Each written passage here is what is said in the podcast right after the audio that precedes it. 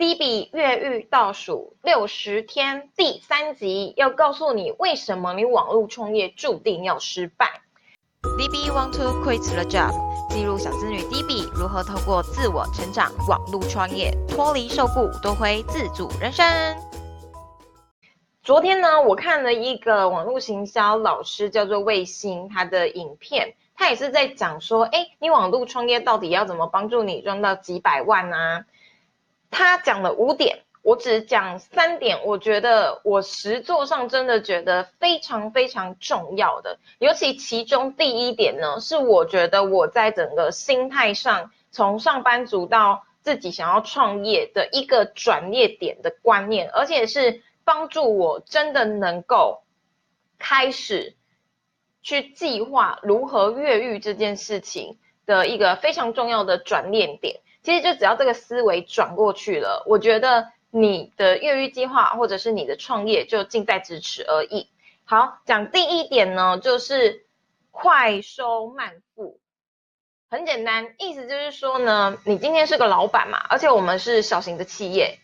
最重要的事情是你要有现金流，确保自己能够在这个事业上活下去，然后呢？如果能够尽量延付付款的话，就尽量延付。其实不管是传统产业的老板，或者是我们现在新兴想要去创造艺人公司啊，或者是呃网络上的事业啊，都是这一个道理。你一定要想办法先把钱给拿进来，你才有资源跟可以脱离生存模式，去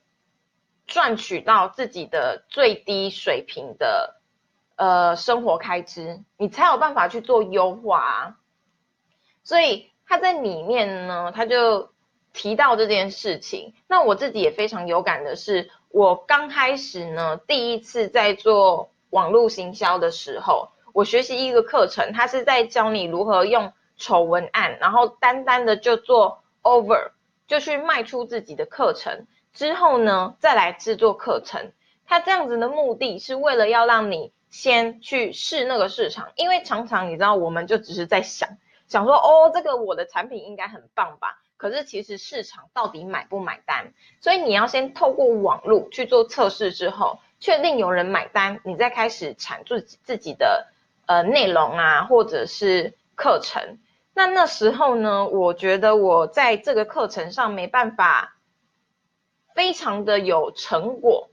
就是卡在这边，就是那时候我完全不太能接受。我那时候真的非常认真，然后学了广老师的方法之后，我做了丑文案了，我也有架构了，我也非常的相信我的产品能够帮助到别人。可是当别人呢一跟我询问的时候，我就退缩了，我就觉得说我怎么可以去卖一个我自己连能不能帮助别人都不知道的东西，因为。我觉得有太多的变数了，就是这个方法对我来说有用，可是对别人呢？我那时候想要卖的是一个呃，教你如何找到理想工作的课程，因为我知道了一个求职降落伞的方法，然后我觉得它真的非常非常的有用，它帮助我呢在四年换了六份工作之中，最后我终于找到了一个我觉得的理想工作。所以我就觉得这个方法真的太棒了。如果我在早五年之前出社会遇到这个方法，我一定就能够少走很多的冤枉路。所以我那时候就决定我要卖这样子的课程，然后我也大概整理出了大纲。可是我完全不敢卖，就是人家已经来问了。然后后来我就跟他讲说，呃，我这个课程决定要撤掉了。我就这样子失败了，就是我没办法去认清一件事情。网络创业最重要的。不就是希望可以最低的成本获得最高的回报吗？那你就要用正确并且智慧的方式去做到快收慢付这件事，就是你要尽快把自己呃的钱收入获利收进来，然后呢能够支出的东西就尽量先不要去做支出，才能确保自己是在一个 OK 的状态。当自己 OK 了，留得青山在，才不怕没柴烧嘛。你才能够去，呃，优化自己的产品，或者是提供给别人更多的价值，很多人就会觉得创业就是很浪漫，我有自己的理想，我有自己的抱负，所以我就想要尽倾尽全心全力，也不管别人到底需不需要的去产出自己的产品，最后创业失败了，因为没有去在意到对你来说最重要的客户怎么想，以及没有去在意到。自己到底怎么活下去？这是第一点，我也觉得是最有感、最重要的一点。基本上呢，只要这个观念可以转过来，我觉得创业之路就是不会就近在咫尺了。因为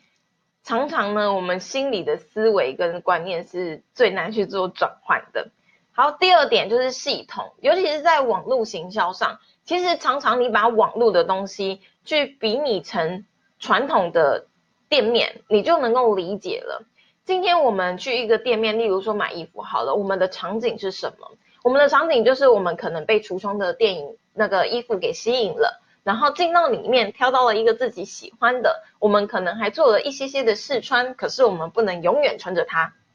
然后呢，我们就会看到一个结账柜台，我们知道要去哪里结账。可是今天在网络上创业呢？很多人做了非常非常多的内容行销，然后就觉得别人应该会自然自己的来询问我们，而不是我们放了一个柜台在那里等着人家来结账，这就是一个非常非常大的问题。很多人做了内容行销，然后提供非常多的价值，可是重点是你提供的产品是什么？你的产品怎么去满足别人？然后别人进到了你的店面了。已经知道你的好处了，知道你的价值了，他知道怎么去结账吗？这是一个非常重要的点，就是你不能只做了一个 landing page，然后怕人家觉得你在销售，你就没有给他一个购买页面，那这样子他很想买啊，怎么办？他就不知道该怎么办了，因为在网络上嘛，然后注意力又非常的容易分散，所以。网络行销最重要的一点是，如果真的希望在网络上赚钱，不要再一直抛内容，然后不告诉别人怎么结账了。一定要突破这样子的一个心魔，然后勇敢的去告诉别人说，我能提供给你这样子的价值。如果自己对自己的事业都没有信心了，那客户怎么对你有信心呢？所以最重要的一点叫做系统，而不是我今天先做好我的内容，我今天先。做好我的衣服，然后呢，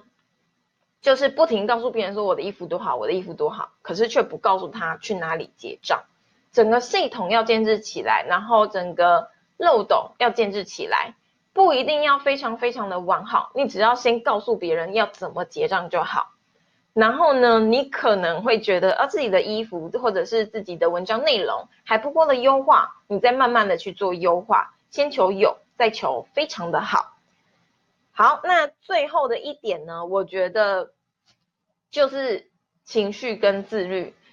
如果一定要想要成为自己的老板的话，自己就要管好自家。上班族有人管你嘛？不管你愿不愿意，愿意被管，你就是会被管，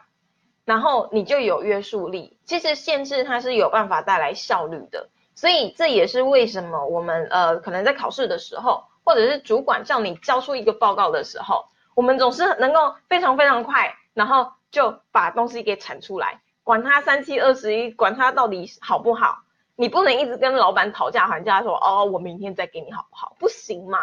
所以限制有办法带来效率，可是自己一人的公司或者是自己创业，最大的问题就在于说，你有没有给自己限制，为自己带来最大的效益。然后情绪的管理也非常的重要，因为呢，艺人公司最容易犯的错误就是，我今天嗯获得了自由了，我心情不太好，我今天不想工作。当然你偶尔为之可以，可是呢，如果你每天都这样子想，就永远不会有就是 project 前进的那种进度以及目标，时间就是。一直一直的流逝，大家都是一样的，所以一定要管理好自己的情绪跟自律。其实这也是目前来说我自己一直在思考的一件事情，就是我现在还不是那么的敢真的离职，然后去完全投入我现在的网络事业，是因为我有点不太自信，自己有办法完全控制好情绪。然后我不是很理解，就是说，到底是因为我现在有正职有兼职，所以太过于耗费心力，导致我很容易会有怠惰的想法呢？或者是我就是这样子的一个人？所以我正在做这个倒数六十天的越狱计划，我就是希望可以边调整跟边觉察自己这方面的想法，然后再做出一个决定。然后我也希望透过这六十天的越狱计划，我更频繁的，或者是更努力的去做一些正确的事情，是不是能够为我带来更高的业绩或者是获利？那这样子呢，我六十天之后就会更有自信的离开去。好，今天呢就是这样子啦。如果你对于我的倒数六十天越狱计划有兴趣，欢迎呢。就是按下订阅以及小铃铛，这样子呢，你才不会错过我每天的心路历程以及记录哦。那如果你是在 Pocket 的朋友，也欢迎继续订阅下去，用你的耳朵来听听我的一些心路历程。希望呢，也为想要离职的你带来一些启发，或者是想要转职的你，也可以有更多的方向。今天就是这样子喽。